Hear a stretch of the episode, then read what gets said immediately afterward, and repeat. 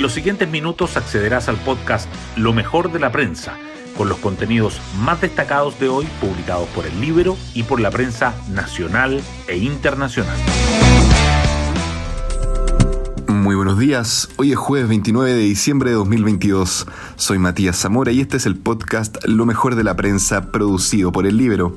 Elisa Loncón está equivocada. Este es un proceso democrático. De esta forma, se refirió anoche el presidente Gabriel Boric a los dichos de la ex convencional, quien criticó el actual proceso constitucional por ser poco democrático. Yo insto al gobierno, porque yo voté por este gobierno y también lo sentía próximo por su progresismo, a comprender la política indígena, pero en este momento no hay ninguna comprensión cabal de las soluciones que necesitamos. No puede seguir tomando decisiones sin nosotros, dijo la expresidenta de la convención. Por su parte, el mandatario defendió el nuevo mecanismo que avanzó en la Comisión de Constitución del Senado, donde ya se fijó su cronograma. El 7 de mayo será la elección de consejeros, el 7 de junio se instalará el Consejo Constitucional y el 17 de diciembre será el plebiscito de salida. Las portadas del día. La prensa aborda diferentes informaciones en sus titulares principales de hoy.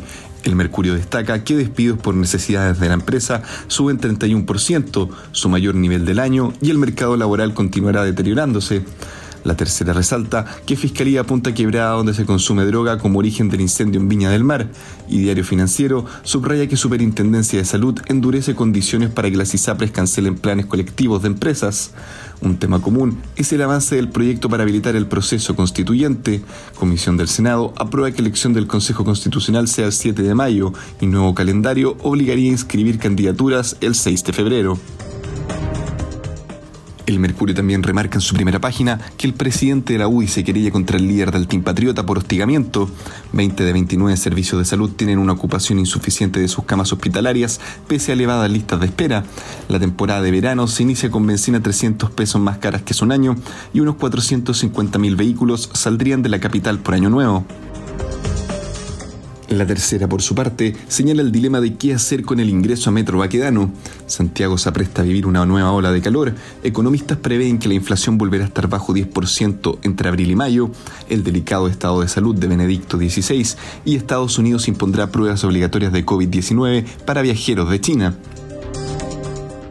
Diario Financiero, en tanto, destaca que la bolsa chilena registra su mejor año desde 2017 y las autoridades extienden concesión de la actual operadora de Dati Free del aeropuerto de Santiago. El Libro publica el violento prontuario de Revolución Ciclista Plurinacional, el grupo tras la Funa Barken. Hoy destacamos de la prensa.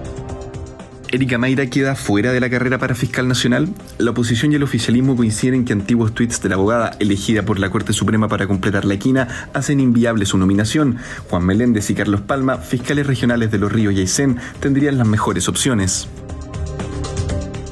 Despidos por necesidades de la empresa suben 31% y registran su mayor cifra en lo que va del año. La desvinculación de trabajadores por la figura regulada en el primer numeral del artículo 161 del Código del Trabajo llegó a 37.981 en el penúltimo mes del año y mostró incremento del 10% respecto de octubre, de acuerdo con estadísticas de la Dirección del Trabajo. Economistas advierten que lo peor está por venir. En medio de las abultadas listas de espera, Salud admite que gestión deficiente de hospitales incide en bajo nivel de ocupación de camas. En 20 de los 29 servicios del país, el porcentaje de ocupación no llega al 85% considerado óptimo por el Ministerio. Los expertos apuntan a falta de médicos especialistas y de disponibilidad de pabellones entre las razones.